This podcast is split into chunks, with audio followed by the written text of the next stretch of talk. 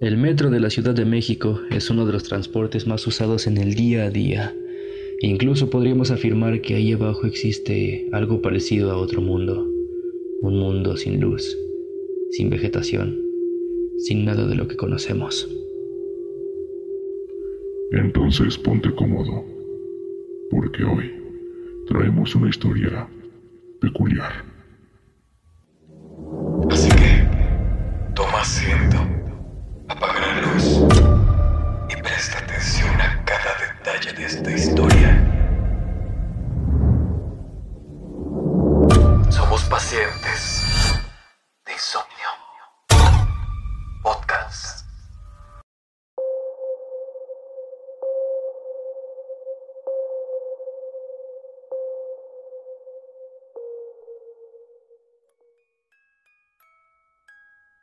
La niña caníbal del metro Tacubaya.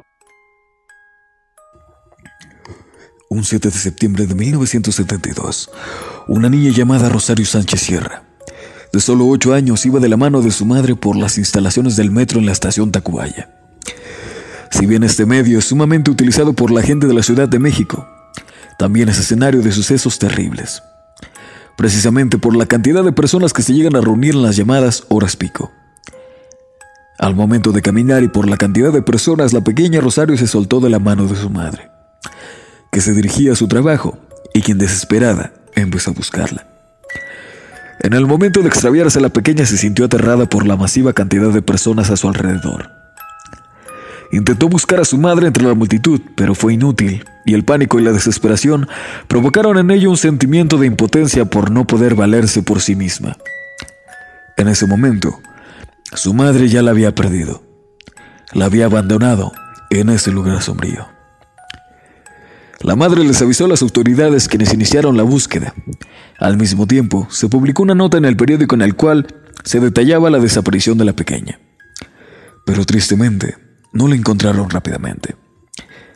Se realizaron grandes búsquedas tanto en el metro como en los alrededores, y al no tener éxito, el periódico siguió la nota de la desaparición de cerca, pues increíblemente, a pesar de la búsqueda, la menor no aparecía, y se temía lo peor. Uno de los policías del caso narró detalles respecto a un horrible hallazgo en los túneles, pues de forma extraña habían aparecido los restos de un cuerpo mutilado. El cuerpo era de una persona en situación de calle. Presentaba diversas heridas además de mordidas de animales. Temiendo que fuera acto de algún criminal y que la siguiente víctima en aparecer fuese la niña, intensificaron la búsqueda. Mientras pasaban las horas y los días, la pequeña, sin saber siquiera dónde estaba, comenzó a sentir hambre y sed, pero el miedo la mantuvo escondida en la oscuridad, sin saber qué hacer. Poco después, exploró el lugar y notó que había muchos roedores, los cuales iban y venían. Viéndolos aprendió dónde podía caminar libremente sin correr peligro. Igual aprendió a moverse en las sombras. Al cabo de unos días, Rosario vio como un indigente cayó a las vías y sufrió graves heridas.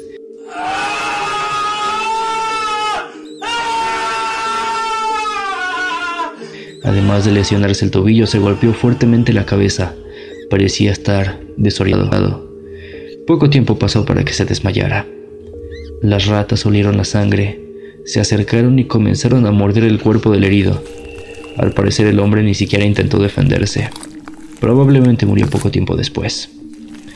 La niña, en presencia de este acto, no pudo aguantar el hambre.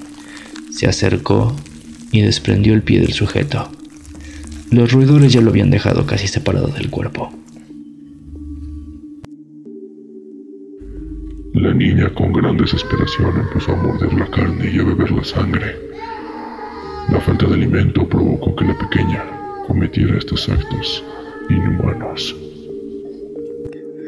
Esto le hizo sobrevivir, pero la pequeña no buscó ayuda de ningún adulto. Más bien, se adaptó a permanecer en la oscuridad, aislada y en silencio. Esperaba que los vagones terminaran su recorrido para poder salir. Los roedores eran compañía y ella había aprendido a sobrevivir gracias a ellos. Al pasar los días, unos testigos que usaban el metro declararon haber visto a una niña pequeña buscando la basura. Para los investigadores era algo difícil de creer. Era ridículo que una niña hiciera eso.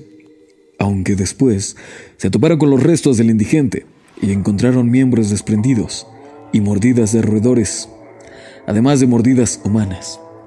Pero nunca relacionaron la desaparición de la niña con los hallazgos. La búsqueda no acabó hasta el 22 de septiembre. Ese día Rosario Sánchez fue encontrada en la profundidad de los túneles. Ahí estaba, escondida. Al hacerle preguntas, ella declaró que tenía miedo. Al no encontrar a su madre, prefirió adentrarse en la oscuridad de los túneles, donde llena de terror, se escondió de las personas que la habían separado de su progenitora. Cuando se le preguntó cómo había sobrevivido durante tanto tiempo sin recursos, ella confesó que tuvo que alimentarse del cadáver de un hombre, pero para ella se volvió algo normal alimentarse de los restos, de la basura. Incluso lo describía tranquila e inocentemente como si fuera cualquier cosa.